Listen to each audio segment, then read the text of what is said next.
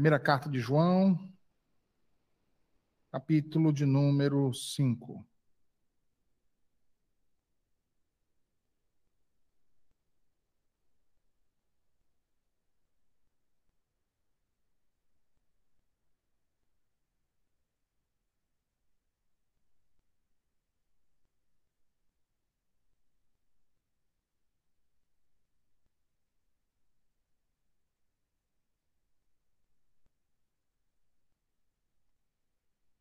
Versículo de número 1.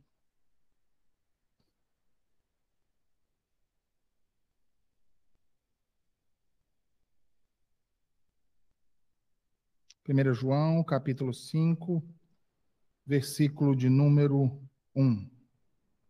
Assim diz o Senhor: Todo aquele que crê que Jesus é o Cristo é nascido de Deus, e todo aquele que ama o que o gerou também ama ao que dele é nascido.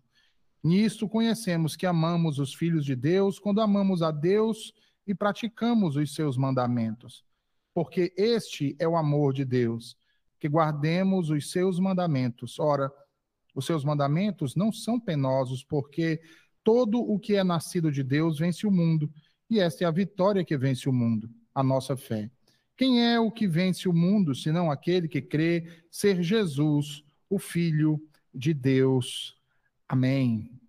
Até aqui, meus queridos, vamos mais uma vez à presença de Deus em oração, pedindo ao Senhor por sua doutrina nessa noite. Senhor Deus bendito, em tua presença nos encontramos nessa casa de oração, nesta noite, com o intuito, ó Deus, de sermos ensinados por ti acerca da piedade cristã e da luta, Senhor, contra o mundanismo. Ajuda-nos, ó Deus, a compreender a tua verdade, guardá-la em nossos corações e praticá-la para a glória do teu santo nome. Nos livra do mal, em nome de Jesus. Amém e amém. Meus irmãos, na última quarta-feira, nós havíamos ah, dito que hoje nós trataríamos especificamente acerca de três pontos no tocante à vida piedosa e à guerra em que nós ah, temos lutado contra o mundanismo.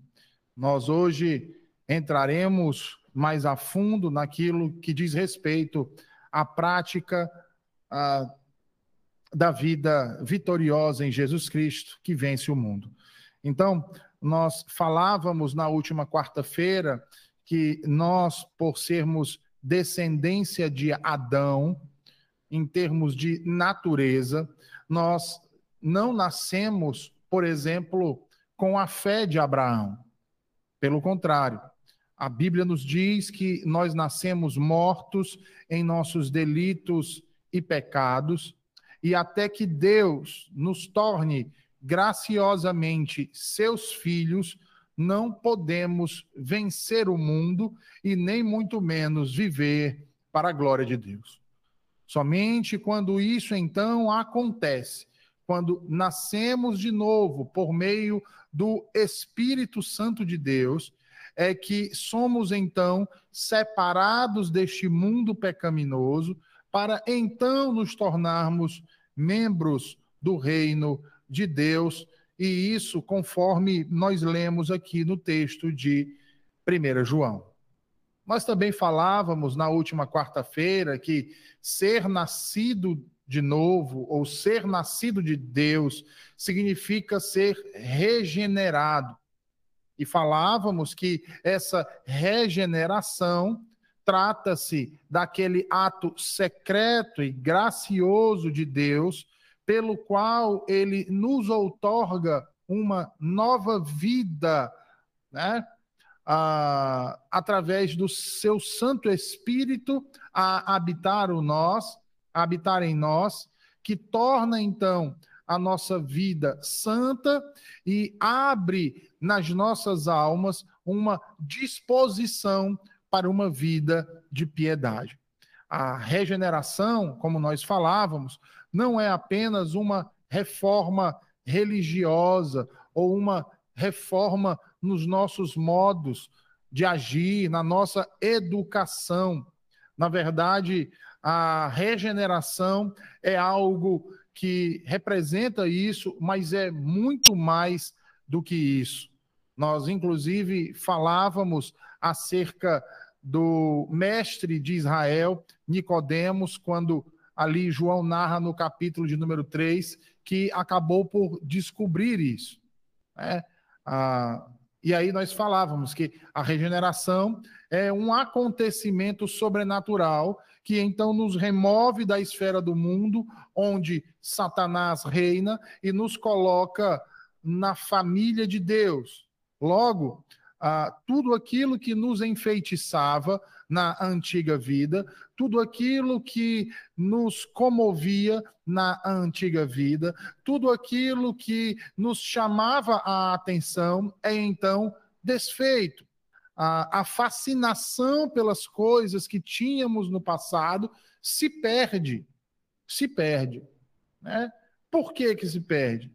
Porque o coração daqueles que são renascidos de Deus passa por uma mudança radical ao ponto de serem chamados nas Escrituras de novas criaturas. E isso faz com que eles tenham uma visão diferente acerca do pecado, acerca do mundo, acerca de Cristo e acerca das Escrituras. Eles então passam a odiar o pecado. Eles anseiam por fugir dele. Eles odeiam o que costumavam amar e amam agora o que costumavam odiar. Seu coração está voltado e devotado a conhecer a Cristo cada dia mais e a viver uma vida de modo agradável ao Senhor. É esse tipo de pessoa que João fala aqui no capítulo de número 5 de sua primeira carta, que vence o mundo. É esse tipo de pessoa que pode viver uma vida verdadeiramente piedosa diante de Deus. É esse tipo de pessoa que nós dizemos, e a Escritura testemunha, que nasce do Espírito. E veja que, nesse sentido, quando falamos de vencer o mundo, é um ato completo e que acontece uma vez por todas. Todo aquele, então, que é nascido de Deus, vence o mundo, ou já venceu o mundo. É, nós falamos sobre isso e eu não quero me delongar mais ah, ah, acerca disso, mas me concentrar na continuidade de nossos estudos hoje aqui. Apesar de termos visto que nascer de novo significa para nós vencer o mundo, ou que já temos vencido o mundo, que, como eu havia dito, isso só é possível de ser dito, afirmado, crido e sentido por nós por causa de Jesus Cristo né? Porque pertencemos àquele que venceu, pertencemos ao vencedor, né? Ah, no entanto, vencer o mundo dentro de nossa temporalidade ainda é uma batalha diária. Né? E João nos recorda isso quando pergunta: quem é o que vence o mundo, senão aquele que crê ser Jesus, o Filho de Deus? Então, veja que João utiliza nesse versículo um tempo presente, buscando focalizar como essa vitória continua a acontecer no tempo presente. Vencemos o mundo porque pertencemos àquele que venceu, mas porque também nos empenhamos diariamente para vencer as batalhas contra o mundo, através da graça do Espírito Santo. É assim que nós vivemos, é assim que nós nos movemos, e é para isso que devemos então viver, pois quando alguém é nascido de novo, ele já começa a vencer o mundo. No entanto, ainda somos atraídos ao mundo por causa do pecado que permanece nele. A Bíblia chama essa atração remanescente que há ainda em nosso coração de carne. Assim, enquanto temos de guardar-nos incontaminados do mundo, como afirmou Tiago no capítulo 1, temos de lembrar que nossa carne ainda é inclinada ao mundo. Nós nascemos de novo, através da regeneração do Espírito Santo de maneira graciosa por parte de Deus, mas ainda habita em nós a velha natureza pecaminosa que nós herdamos de nossos primeiros pais, Adão e Eva. É. Então, como eu havia dito na semana passada, o problema não está nas coisas e no mundo criado. O problema está em nós, o problema está em nossa natureza, o problema está dentro de nós. Tá? É, é por isso que não há razão que justifique nós nos isolarmos do mundo, porque o problema não está no mundo, está dentro de nós. Não adianta nós nos isolarmos numa comunidade austera, fora da cidade, com a, a portões e muros altos para nos guardar, para não termos contato com o mundo pecaminoso. Não são as coisas que estão fora dos muros, são as coisas que estão dentro dos muros a menos que criássemos um muro dentro dos nossos próprios corações, e isso nos é impossível de ser feito, a não ser pela graça de Jesus Cristo, meus irmãos, continuaríamos a pecar do mesmo jeito, continuaríamos a sentir os mesmos desejos, continuaríamos a agir da mesma forma. E é por isso que o isolamento não pode nos guardar do pecado porque eu e vocês carregamos ainda um pedaço do mundo dentro de nós. Logo, não é a nossa carne, não é a nossa natureza caída, mas a natureza divina que tentará vencer o mundo em nós.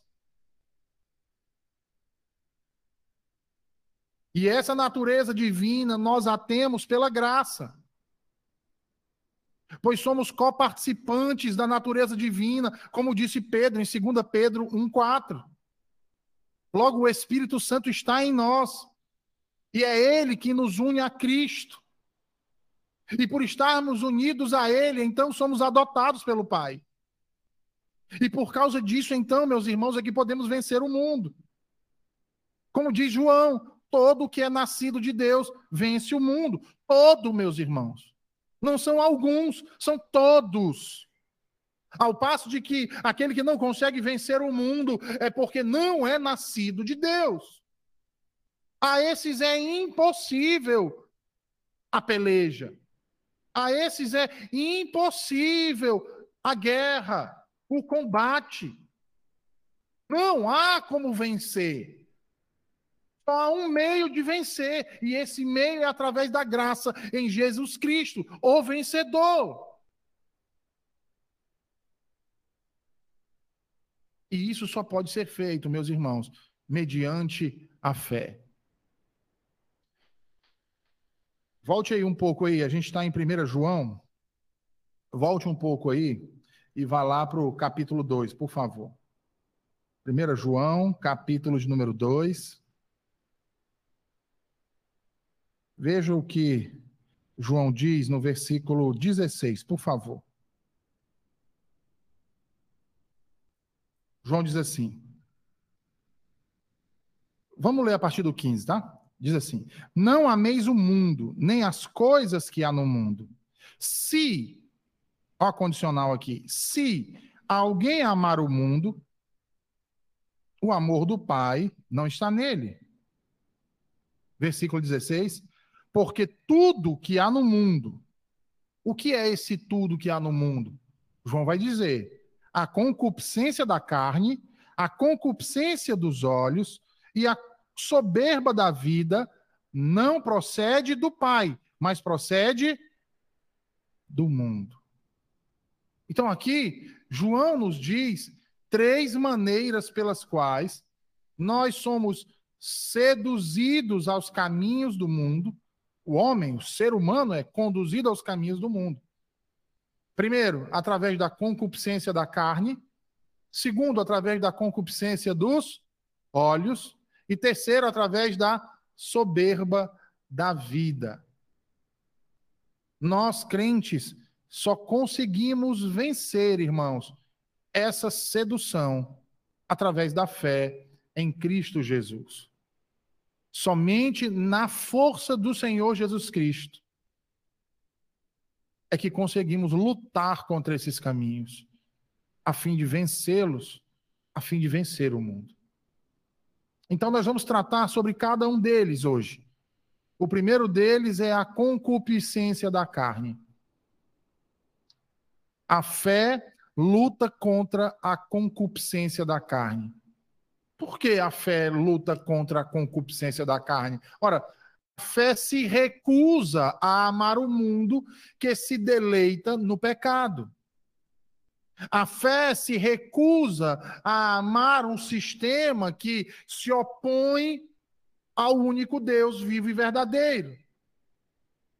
E isso, meus irmãos, significa dizer que estes que possuem essa fé também lutam contra esse tipo de desejo lutam contra esse tipo de coisa. Luta contra essas inclinações. E o que seriam então essas inclinações? O que seria então resistir a isso? O que seria então lutar contra isso? Isso significa que nós resistimos às tentações desejos insidiosos como o consumo de drogas ilícitas, tão em voga em nosso tempo. Tão em voga em nosso tempo. Veja, há poucas décadas atrás, entre a juventude, era incomum um jovem que ainda não tinha perdido a virgindade antes do casamento.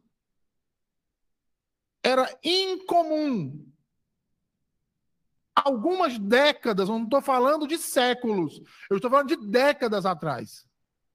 Hoje é incomum entre a juventude um jovem não ter provado nenhum tipo de droga ilícita. Nunca ter fumado maconha, nunca ter cheirado cocaína, nunca ter feito uso de LSD. Ainda tem aqueles que dizem assim, mas nunca cheirou nem uma lolozinha, não? Então, isso no meio da juventude, irmãos, é incomum nos nossos dias. E entre os nossos jovens. E entre nós.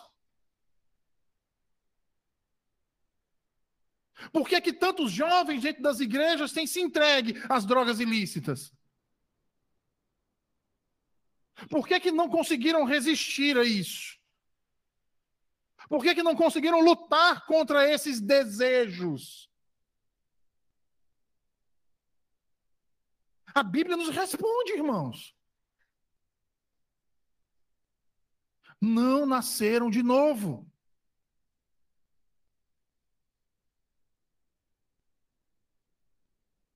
Não tinham fé.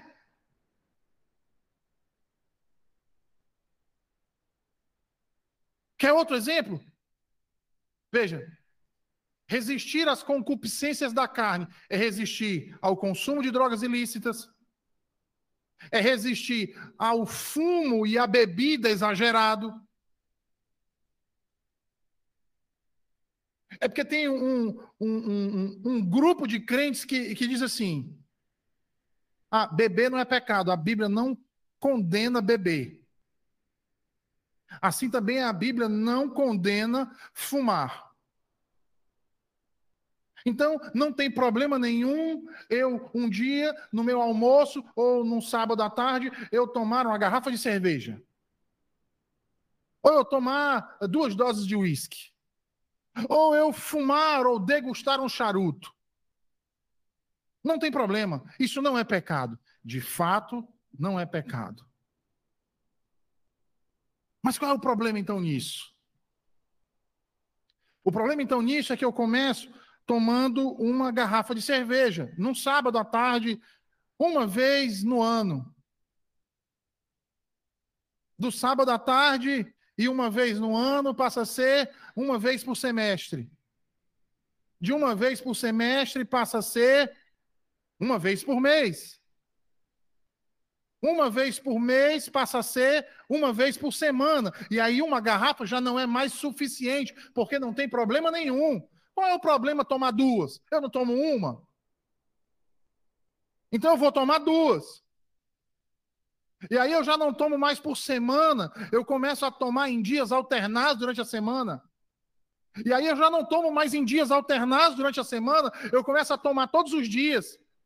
E aí, não apenas só todos os dias, mas eu não consigo estar em um lugar e me sentir bem e me sociabilizar com outras pessoas se não tiver o uso e o consumo de bebidas alcoólicas ou do fumo.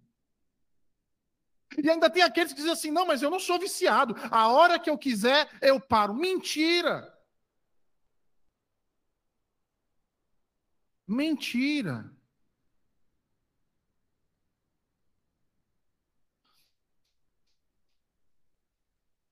Veja, irmãos, a nossa carne é inclinada ao pecado. E ao darmos margem a isso, o que é que cabalmente vai acontecer?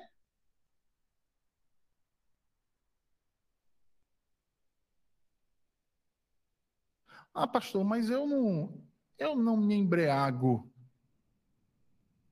Então, meu irmão, passe um ano sem tomar. Ah, pastor, mas aí eu, eu vou me privar desse prazer? Tá vendo?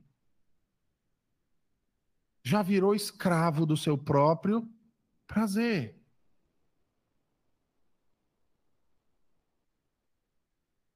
Por que, que um viciado usa droga ilícita? É porque dá prazer a ele. Por que, que ele não deixa a droga? Porque ele não quer perder aquele prazer. Quando aquela droga deixa de dar prazer a ele, o que, é que ele faz? Ele procura outra mais forte. Para durar mais tempo. Para ser mais intenso. Porque é isso o pecado.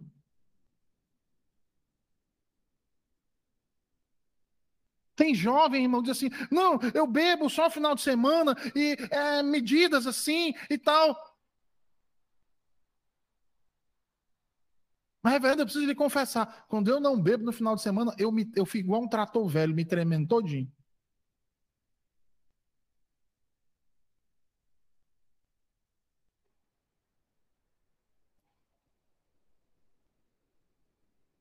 Será que você pode dizer que venceu a concupiscência da sua carne?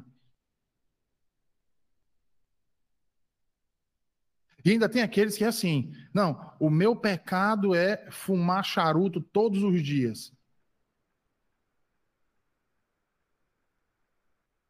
E aí eu tenho consciência, esse é o meu pecado. Mas sabe o que é que eu faço? eu atiro a pedra em qualquer um outro que peca também com a concupiscência da carne, por exemplo, comendo exageradamente. Assim, olha o tamanho daquele cara. Será que ele não sabe que a glutonaria é pecado, não?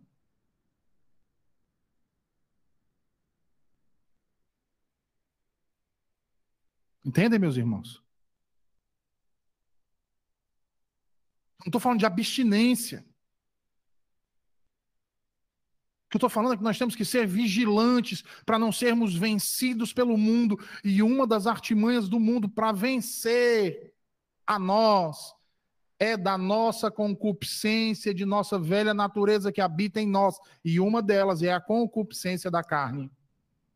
A Bíblia, por diversas vezes, por repetidas vezes, nos adverte, irmãos, contra esses excessos contra esses excessos.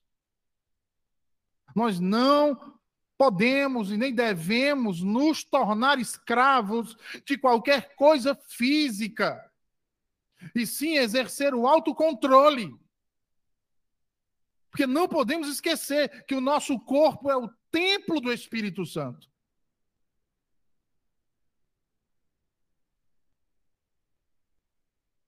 Templo do Espírito Santo.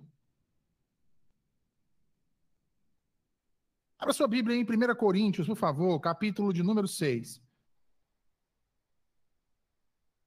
1 Coríntios, capítulo de número 6. Veja aí o que Paulo diz aos Coríntios no versículo de número 12. 1 Coríntios, capítulo de número 6, versículo de número 12.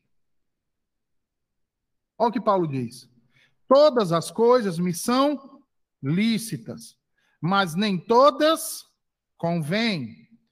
Todas as coisas me são lícitas, mas eu não me deixarei dominar por nenhuma delas.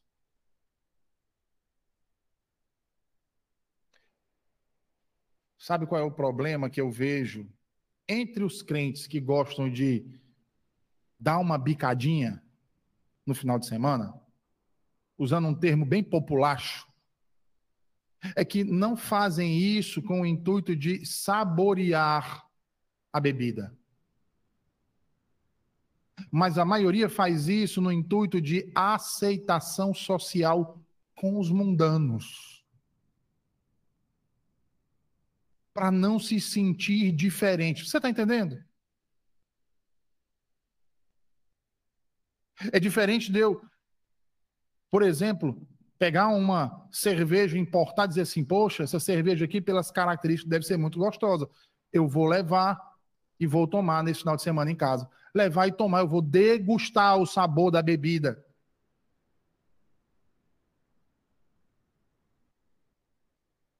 Se aquela bebida é artesanal, então eu vou degustar da arte da pessoa que se dedicou em fazê-la. reconhecendo as minhas limitações e observando a minha vil natureza. Então eu posso tomar uma, eu posso tomar duas. Quando eu vejo que está pegando, eu digo: não, não vou mais tomar, acabou. Está ótimo, já degustei.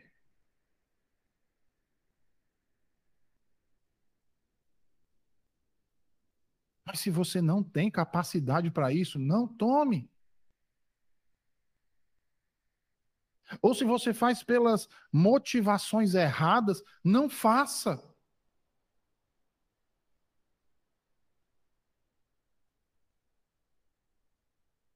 Ainda em 1 Coríntios, vá lá para o capítulo de número 9. Veja o que Paulo diz. Capítulo 9 de 1 Coríntios, versículo de número 27. Veja aí.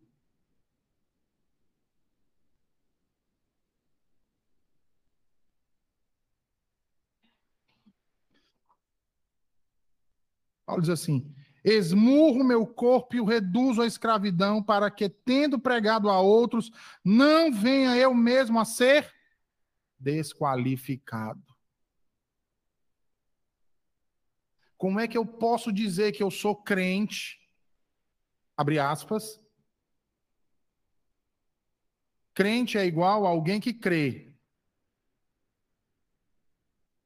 E no nosso país, o termo diz respeito a quem crê em Jesus Cristo. Como é que eu posso dizer que creio em Jesus Cristo, que eu sou um cristão, que a Bíblia diz que quem crê em Jesus Cristo é santo, portanto, ele é regenerado, ele está unido a Cristo, e eu não testemunho acerca de Cristo? Meus atos.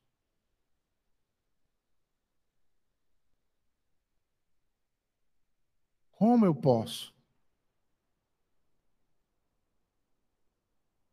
Se eu faço tudo o contrário,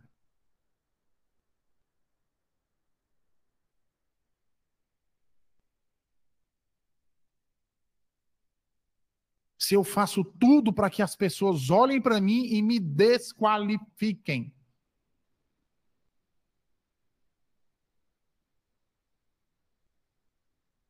Vocês estão entendendo, irmãos?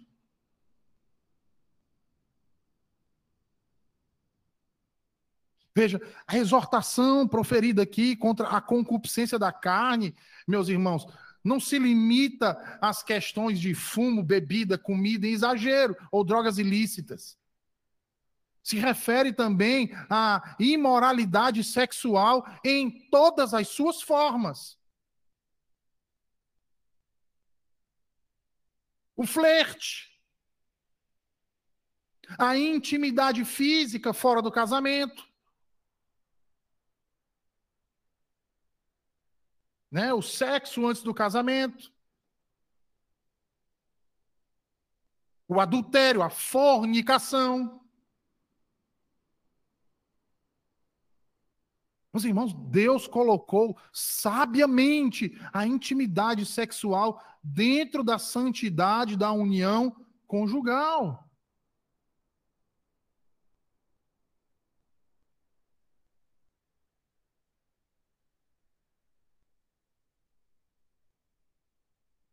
Ora, qual é a célula da célula mata da nossa sociedade? A família. Mas olha como está a condição da família no nosso país.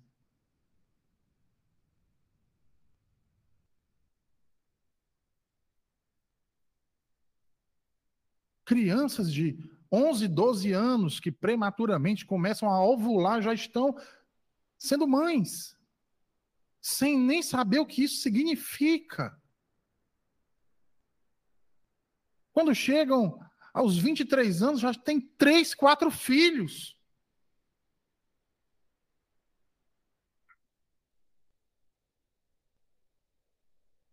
Sabe por que isso tem acontecido, irmãos? Porque ela já nasce sendo ensinada acerca de sexualidade.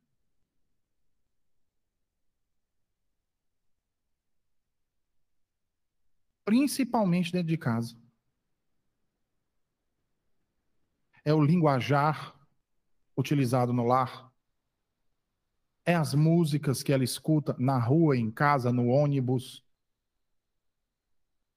é aquilo que ela vê na televisão. Você quer uma coisa mais triste do que ver criança imitando aquela cantora Anitta?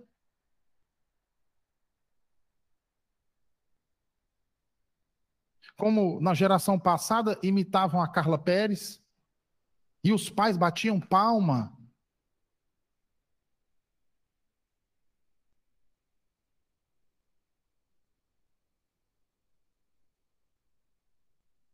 Tinha pai que botava garrafinha no chão para a filha descer na garrafinha. O que se esperar da geração de hoje? Que vocês estão vendo aí, a geração Anitta, é reflexo daquela geração. Agora imagine a geração do porvir.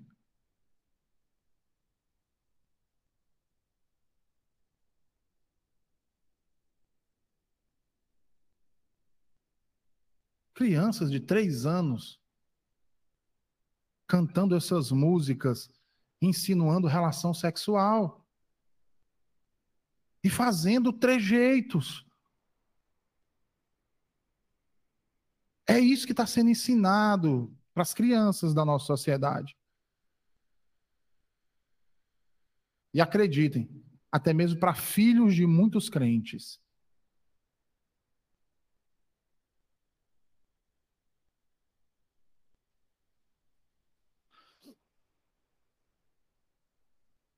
Crente que, e aí eu vou falar das mulheres, mas vou falar dos homens também. Mulheres cristãs que se vestem semi-nuas, postam em rede social, a torta e a direita.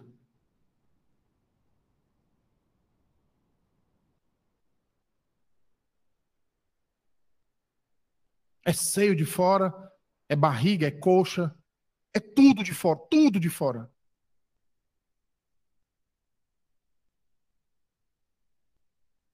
Para quem vê? Hum? Mostrando a nudez para todo o mundo ver. Não é só para o marido dela, é para todo o mundo ver. Por quê? Porque qual é o conceito de beleza e estética que essa mulher tem? Mundano.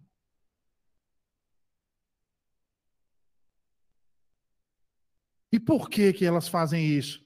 Não nasceram de novo. Porque se tivessem nascido de novo, tinha um pouco de pudor.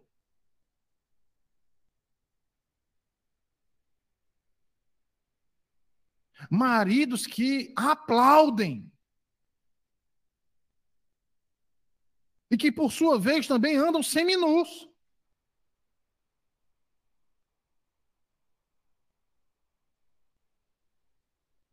Bem, o corpo é todo tatuado. É na coxa, na panturrilha, é no braço, é no antebraço, é na mão, é no pescoço.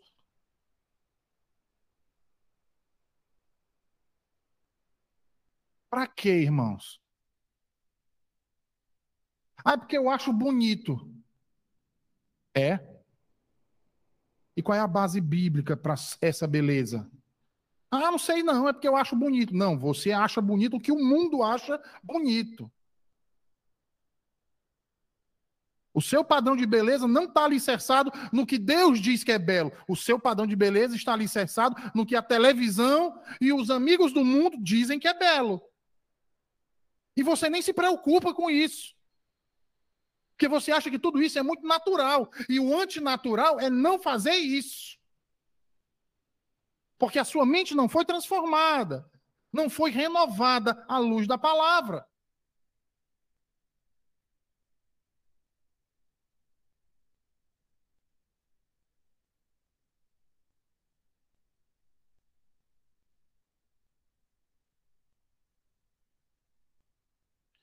roupas que chamam a atenção para o nosso corpo e despertam concupiscências carnais que ofendem a Deus. Irmãs, vocês não perceberam ainda? Se vocês são belas e têm um corpo belo, Deus deu esse corpo belo para você glorificar a Ele, para satisfazer o seu marido. Mostre-se ao seu marido, não se mostre a outros homens, não faça outros pecarem pela concupiscência, lhe desejando. Você é tão pecado, tão, tão culpada quanto eles. E não adianta vir com mimimi de dizer que, ah, é porque o pessoal é muito maldoso. Maldosa é você. A maldade maior é sua. Porque não tem respeito para se portar sequer na congregação dos santos.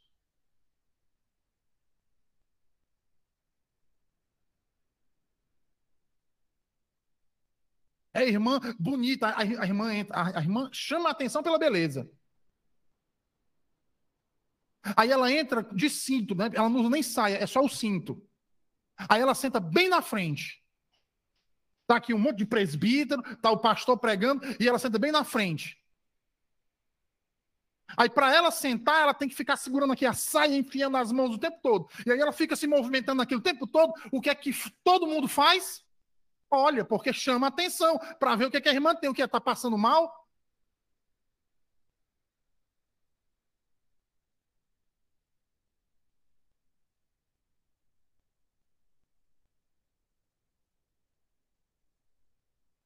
Tem crente hoje que se veste com roupa que Raabe, a prostituta, se envergonharia.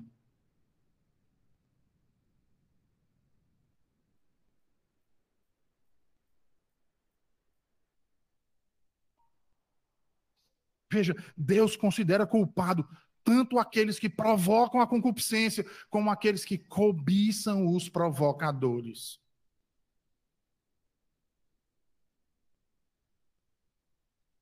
Portanto, meus irmãos, recusar-se a amar o mundo significa guardar-nos a nós mesmos e a nossos filhos dessas coisas. Músicas mundanas. Senta aqui, levanta ali, pega nisso, bota não sei aonde.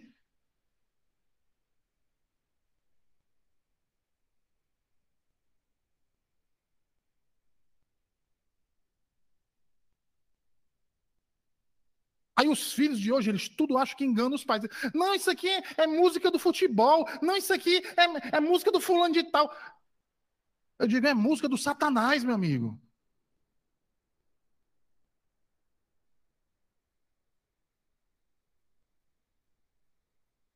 Você acha que é isso aí que vão cantar no novo céu na nova terra? É isso que vão cantar? Porque se o seu coração está apegado a isso, você não vai gostar de lá. Você não vai gostar do que vai ser cantado lá. Se o seu coração está preso a essas coisas, você não vai amar estar lá, você vai reclamar, você vai achar um tédio, chato. Como você já acha o culto aqui.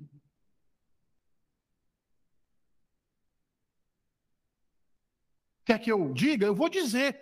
Por isso você não vem todo domingo, porque é chato. Prefere fazer qualquer outra coisa do que vir para a igreja, porque é chato. Eu lhe digo, se é chato o culto aqui, pior vai ser o novo céu e a nova terra. Pior vai ser lá.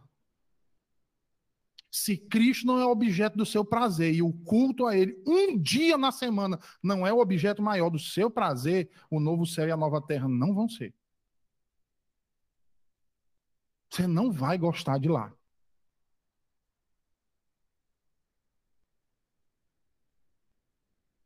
Recusar-se a amar o mundo significa guardar-nos a nós mesmos e aos nossos filhos dessas coisas. Festas mundanas. O que tem de crente indo para Iguatemi Music, não sei o que, dos escambau.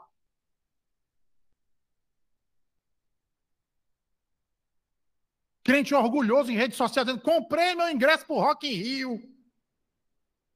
Eu digo passaporte direto para o quinto dos infernos.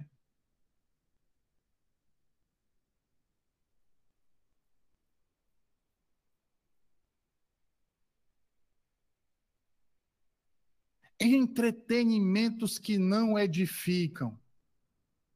Sabe o que ele faz? Vai para a praia no final de semana, vai para a barraca e está tocando música mundana. E ele está lá curtindo. Sem problema nenhum. Qual é o problema?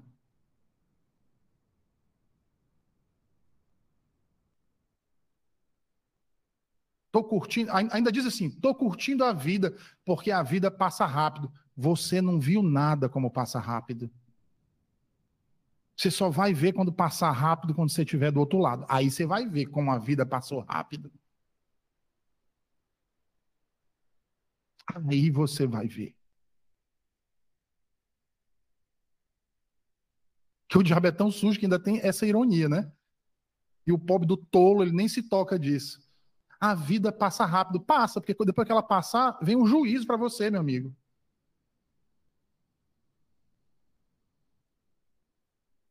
Isso é uma grande verdade.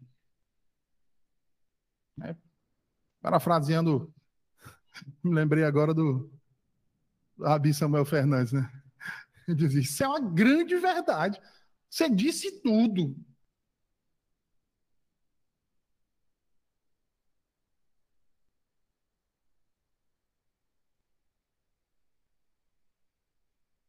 Não é porque eu não gosto dessas coisas muito monótonas. Não, não, não, não, não. E essas coisas muito monótonas também não gosto nem um pingo de você.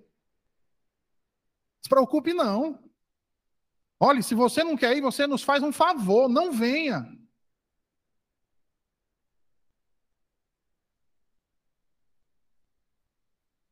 Não venha. E eu estou dizendo para você não vir, é, é por piedade mesmo por compaixão, para não aumentar o juízo do seu pecado. Porque se não vir é pecado, vir obrigado se torna pecado duas vezes.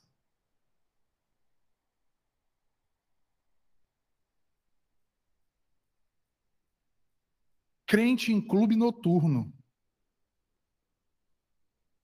Não, mas ele é crente. Ele, ela, eles são crentes. Qual é o problema de ir numa boate? E num putz, putz, putz à noite, dançar a noite todinha. Qual é o problema? Qual o pecado nisso?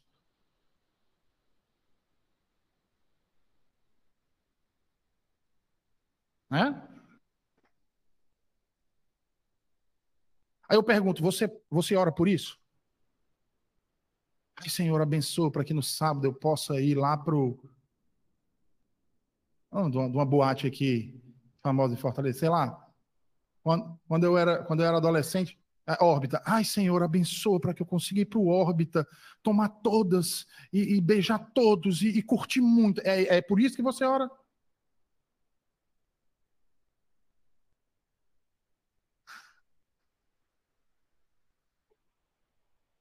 Quando você pensa nessas coisas, isso diz assim: ai Senhor, como tu é maravilhoso.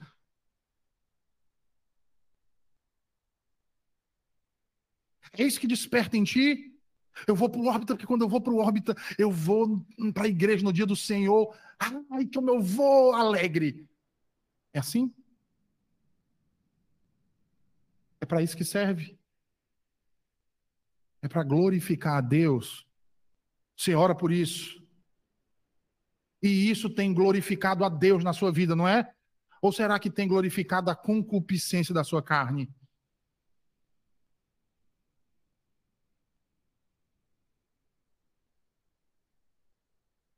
Você quer aferir? Eu não gosto de fórmula, não. Não é fórmula, não. É um conselho que o apóstolo Paulo nos dá. É um conselho do Espírito Santo para você averiguar. Abra sua Bíblia aí em Filipenses 4, por favor. Filipenses 4.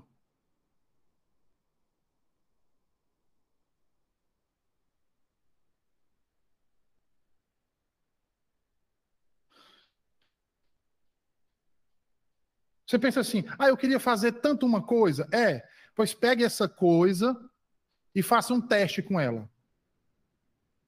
Faça um teste com ela. Você vai abrir a sua Bíblia em Filipenses 4, versículo 8. Aí você vai pegar isso que você quer fazer assim, eu quero passar a noite no órbita com os meus amigos, num Vale Night, curtindo, adoidado, tá? E aí você pega Filipenses 4, vem no versículo 8 e faz um tique, se isso corresponder ao que o Senhor diz. Veja, Paulo diz assim: finalmente, irmãos, tudo que é verdadeiro, tudo que é, o que é respeitável, tudo que é justo, tudo que é puro, tudo que é amável, tudo que é de boa fama, se alguma virtude há e se algum louvor existe, seja isso que ocupe o vosso pensamento. Pronto.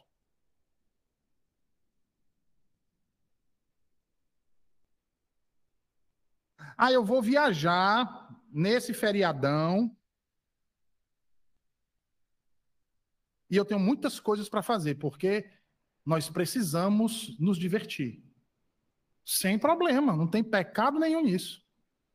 Problema algum. Aí você faz assim. Mas nessa minha viagem, o que eu vou fazer é respeitável? Bem, é, não vou fazer nada que escandalize ninguém, nem nada imoral, então tudo bem. Primeiro tique. O que eu vou fazer é justo? Ah, eu mereço um descanso. Eu mereço passar um feriadão, curtindo numa pousada, num friozinho da serra. É justo? É. Mas isso inclui o culto no domingo? Não, não, não tinha pensado no culto no domingo. Mas eu vou fazer o culto doméstico. Você acha que isso é justo? No dia do Senhor, você só fazer um culto doméstico. Vamos lá, o próximo tique.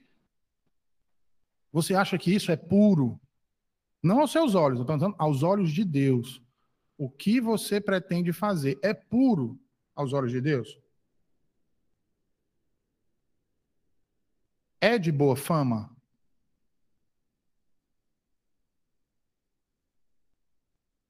Se não é, então por que isso tem ocupado o seu pensamento?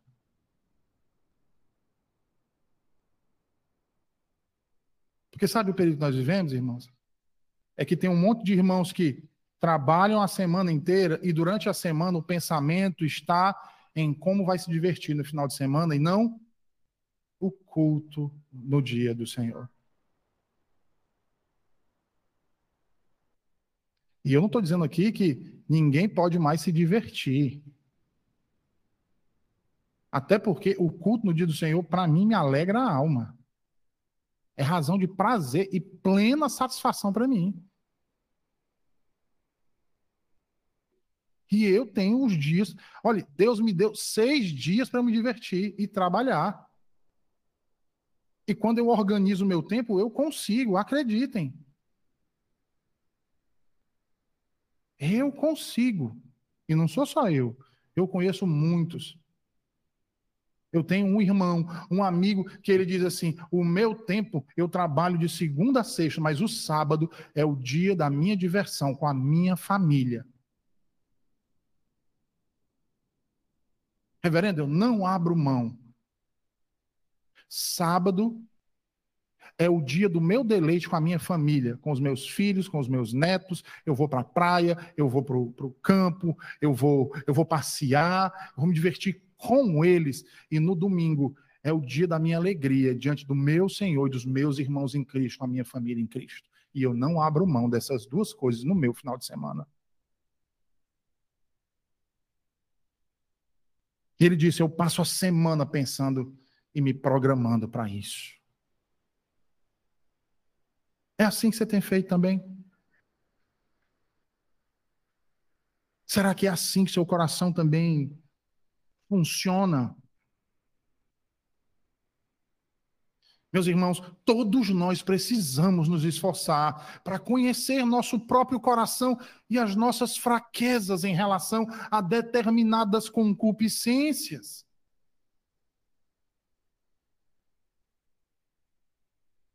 Nós não podemos estimular determinados tipos de pecado que nós sabemos que são nossas maiores fraquezas. ainda que sejam lícitos.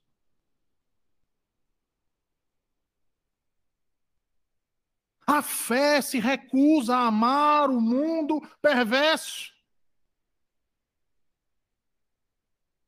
É por isso que Paulo vai dizer, como nós vimos domingo aqui, no versículo 14, lá do capítulo 13: revestivos do Senhor Jesus Cristo e nada disponhais para a carne no tocante às suas concupiscências. Nada, irmãos.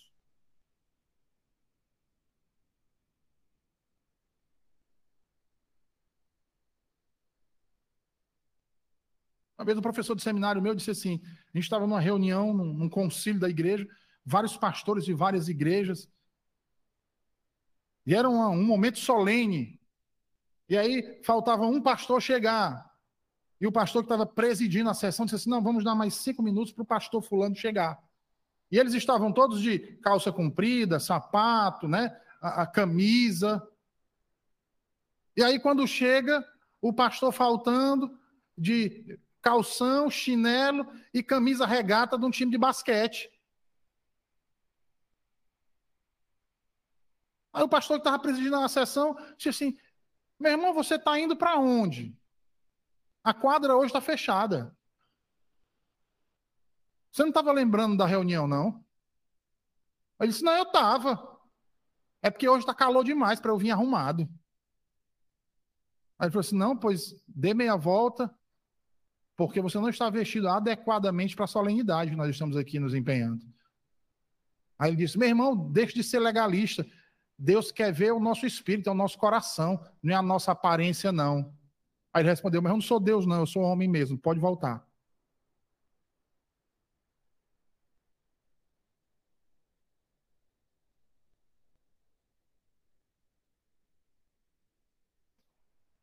O Senhor nos chama a servi-lo não apenas no espírito, irmãos, mas também com o nosso corpo.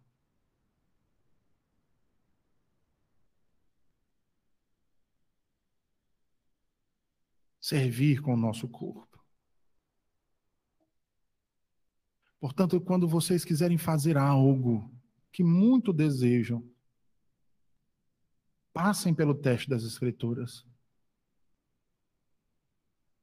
Passem para saber se isso é justo ou pecaminoso. Isso vai glorificar a Deus ou vai trazer glória apenas para mim. Porque não se enganem, meus irmãos. A guerra que estamos disputando, o inimigo não dá trégua. Ele anda ao nosso derredor. e não caiam na soberba de ficar dizendo que são eleitos se você não tem fruto nenhum que comprove a fé que você tem no Deus que você diz que lhe elegeu. Você devia ter temor no seu coração. Você devia tremer diante das atitudes anticristãs que você toma todos os dias.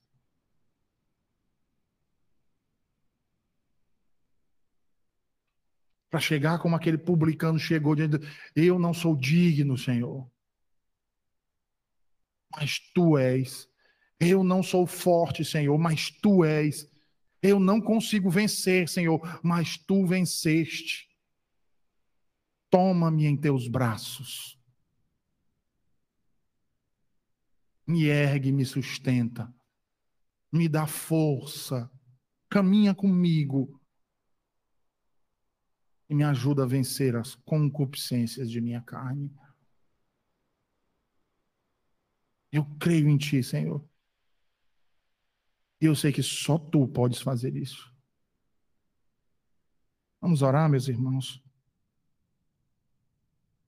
Senhor Deus, nós te agradecemos por tua palavra nessa noite. Te agradecemos por nos ensinar acerca da concupiscência de nossa carne, Senhor. Ajuda-nos a resistir a, aos desejos infames e decaídos de nosso coração. Que o nosso prazer e nossa estima, Senhor, esteja em Ti e para Ti.